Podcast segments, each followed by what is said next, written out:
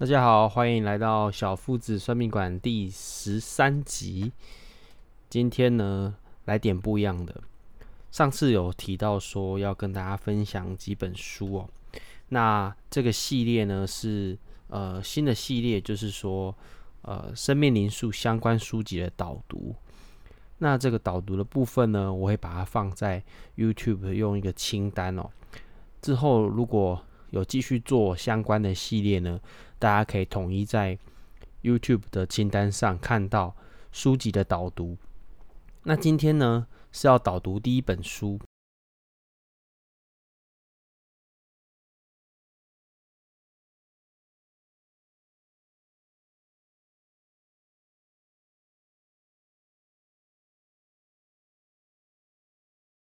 是由大块文化出版的。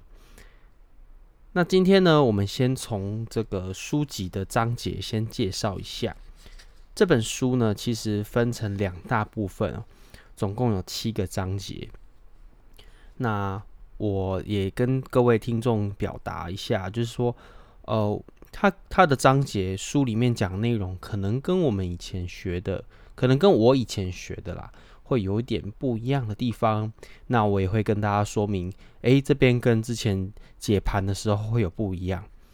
再来呢，这个书籍的所有内容呢，还是会建议大家有兴趣的话，把原本的这个书籍呢找来看。那我这边呢，就是简单的导读。如果呢大家有兴趣，呃，欢迎到这个各大平台去搜寻这本书。再说一次，这本书的名字叫《钻石生命灵数》。那我们先从第一部分跟大家导读，也分享我的心得哦。生命灵数，呃，听到这边哦，第十三集了。如果稳定长期有在听的听众呢，不知道你们会不会算生命灵数哦？生命灵数的这个算法呢，其实非常的单纯。就是从你的西元生日的年月日的数字，每一个数字相加，加到这个呃全部都加完，你会发现可能是两位数的。好，那两位数的呢，再相加，加到个位数为止哦。那两千年后出生的人呢，比较容易相加一次就知道答案。好，两千年，尤其是一九九九年以前出生的人呢，会再要加第二次。那这样子以这样子为基础，大家不知道会不会算呢？才会算出，比如说哦，三五八好，二七九好，三七一零一好，类似这个三七一零一，就是因为它所有的数字加起来是三十七，但是三十七还不是最终的结果，还要三加七。那三加七加完之后呢，呃，是十嘛？那一加零好一，所以它是三七一零一。好，这是大概的算法。那基本上呢，呃，生命灵数的游戏规则就是这样。我们在第十一集有做过一集生命灵数的 FAQ 哦，就是生命灵数的常见问答。那这本书呢，今天导读的这本《钻石生命灵数》呢，其实第一章节也是一个很基本的问答。那他问的什么呢？呃，待会跟大家介绍。我觉得这本书。呃，真的是非常棒的一本书哦。看它的前言和第一章哦，我就深深的觉得这本书呢，呃，很适合这个呃有任何问题的人来这个阅读哦。但是这本书相较起来不太适合生命灵数的初学者啊。那你听到第十三集了，呃，你如果觉得有些疑问，你可以往前听我的节目哦。那第十三集呢，毕竟。把大家当一个呃已经认识生命灵数的人哦，你听过前面的每一个数字的介绍，你来听这一集呢，呃，你会有不一样的想法啊。比如说呢，作者呢引用了这个爱爱因斯坦的话，他说：“不论发生什么事呢，我一直相信上帝不玩骰子。”那为什么这样讲呢？因为这个。数字呢，每一个数字有每一个数字的个性、性别。大家在算生命灵数的时候，有些人会没有哪些数字，有些人会有哪些数字哦。那些数字会对一个人的个性、性格造成很多的不一样的影响。那我们之前曾经讲过，有些人在配这个两个人的、双人的啊，或是三个人的啊，哈，会去对数字的完整性哦。比如说缺五，那五的话会造成一些连线哈，会让你的一二三四五六七八九的九宫格会有些连线，会有不一样的运气。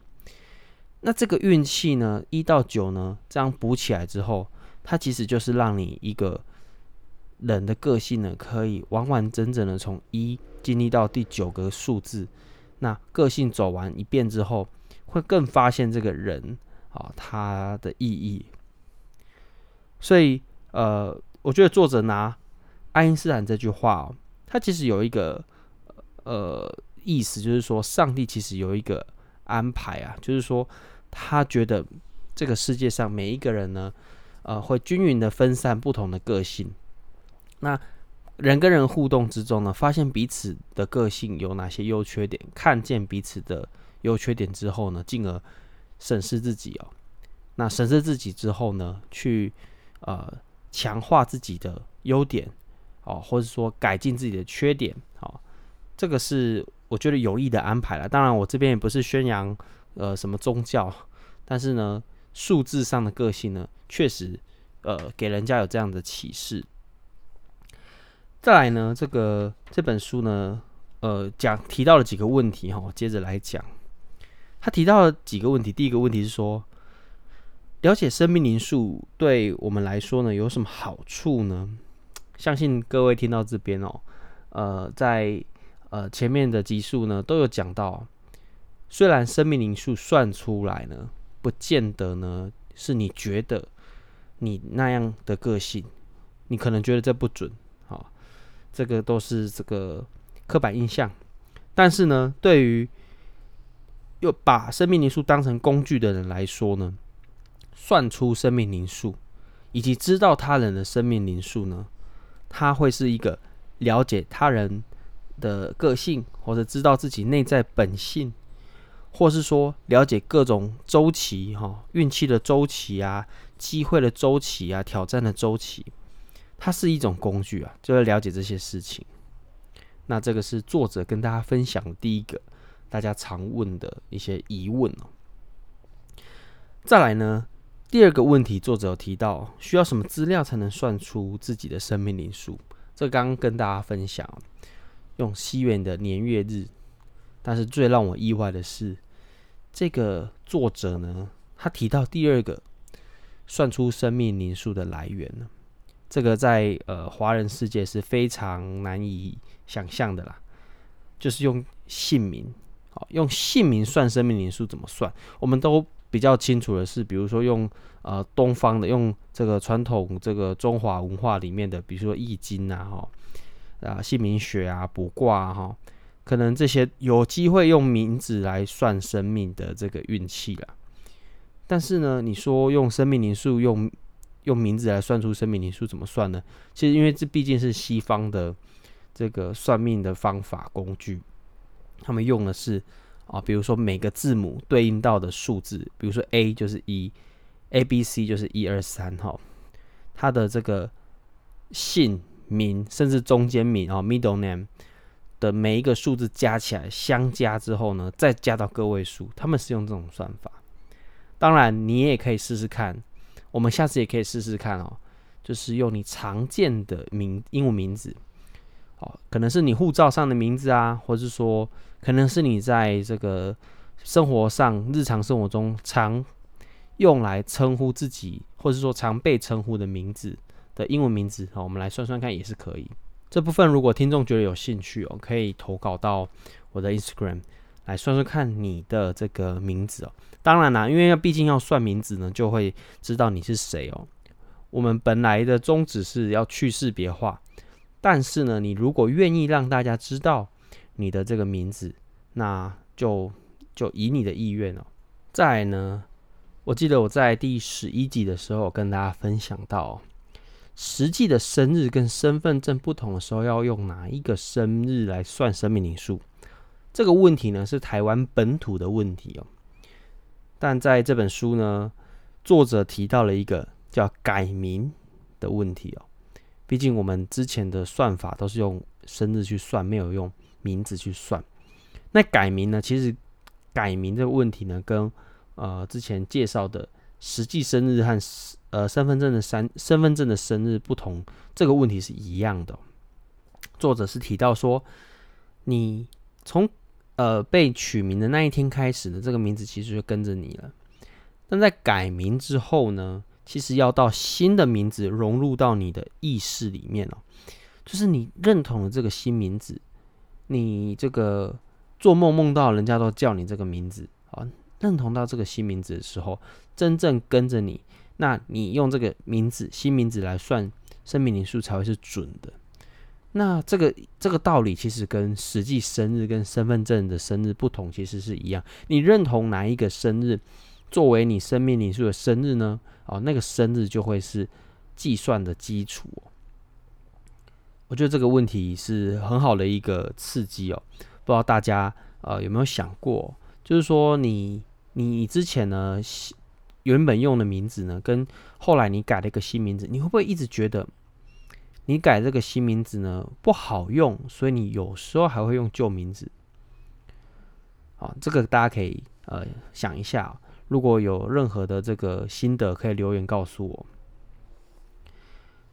再来呢，作者提到了生命灵数能不能够预测健康、财务，甚至意外啊，还有其他潜在问题。作者讲了一个我觉得蛮。蛮有趣的回答，他说可能可以，也可能不可以。我我我非常想要录一集哦，就是算命的这个声明哦，免责声明 （disclaimer） 哦。为什么呢？有时候算命师其实是非常保守的，他有些话不太不太敢讲，或者说有些话讲了怕太真实哦，让听的人呢会。过度反应，我不知道这个作者讲可能可以，也可能不行的意思到底是什么？背后的动机是什么？会不会是怕大家过度反应呢？我其实之前呃学这套学到现在，我真的有时候也会怕大家过度反应。还记得之前讲框架吗？也是在第十一集的时候讲哦。学习跳脱生命灵数的框架呢，我觉得是进到生命灵数下一个阶段要告诉你启示的一个非常重要的关键哦。会不会听起来太拗口呢？就是说，你呢不被这套工具绑架，而是你去用这套工具的时候呢，你才是真正了解这个工具，甚至呢，你呢往下一步成长那个里程碑。为什么说？为什么作者说可能可以，可能不行？他的理由是说，呃，你可以预测未来，是因为你累积不断微小的成功，这些成果不断累积，好，好习惯的养成，会让你一直成功下去，累积到一个很大的成功。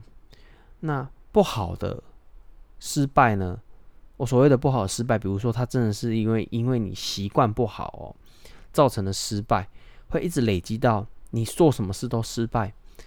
我觉得这个是呃蛮合理，然后蛮有逻辑的啦。因为呃成功呃除了中乐透啊，或者说突然一个呃从天而降的一个礼物啊，对大家来说，我反而觉得这反而是一个灾难呢。有些人心态没有准备好，突然中乐透，财务本来就不好了，那突然中了一笔乐透，那这个人可能就是呃花很快哦。我们也看过新闻，看过就是说，呃，有些中乐透的人呢，过没几年，他其实基本上就花完，甚至负债累累，可能他去做了这个风险性非常大的事情。那我觉得。会有一这笔从天而降的不呃呃财产哦，那可能就是让他的这个缺点无限的放大。所以我觉得，呃，作者提到可能可以，可能不行。要连接到的是，哎，习惯好不好啊？或者说有没有发现自己数字本质啊的特性啊、个性啊？这个我觉得呃是非常关键的。再来呢，呃。生命灵数能够预测死亡吗？啊，我觉得这个是一个大哉问诶。作者直接讲说，不能预测你的死亡，因为呢，毕竟呢，其他科学的事情也不能做到。从这个作者对于生命灵数的解读呢，它是来自于希腊数学家留下来的一些知识哦。毕竟是数学家留下来的知识，它也是科学的一环啊。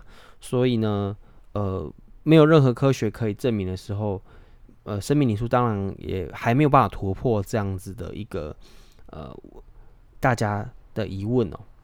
所以这个死亡呢，是目前生命灵数难以预测的。我不知道未来会不会啦。好，但但大家可以这个呃，不要花太多时间在这件事情上。我不知道大家对于这个呃活在当下呢的这个认知，或者说这样子的观念，到底是琢磨多深呢？我常遇到很多人，就是说呃，可能明天在做什么，或者下次在做什么。有时候，嗯，他是真的在拒绝别人啊，或者说他真的觉得下一次再做就好。那有时候，呃，你可以看行动力有没有这个表现出他有没有活在当下，或者说他把握当下的程度，重视事情的程度就不太一样。我们以这个生命灵数六来讲好了，六的人喜欢画大饼，活在当下呢，可能。是活在一片想象之中，当下呢能够做的哎、反而非常有限。那对于生命灵数四和八的人来说，哎、当下他马上就要去做他想做的事情，执行力非常高，甚至呢不顾他人的劝阻，好，一定要做到底。这个活在当下呢，啊，是四给我们非生命灵数四和八呢，给我们非常大的特性。如果你有四的话，相信你对活在当下的定义呢，就比生命灵数没有六的人，呃，应该说生命灵数有六的人呢，更加的深刻。那生命灵数彼此之间，我们刚刚已经程序刚承接刚刚讲了哈，四跟六呢有不一样的表现。那彼此之间有哪一个数字比较好吗？呃，这个部分呢，在之前跟大家做，比如说双人的合盘啊，三人合盘啊，每个人其实表现的个性都不一样。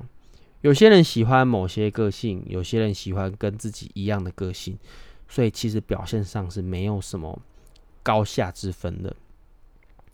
或许有喜好啦，但是呢，喜好这件事呢，呃，跟另外一件事有关哦。这件事就是每个数字都有正负面的能量。作者在这本书呢也提到了，他说没有一个数字比其他数字好，所有数字同时带有正面与负面的意涵。我的解读，数字表现出它的正面，大家就更有机会喜欢你所表现出的这样正面的态度。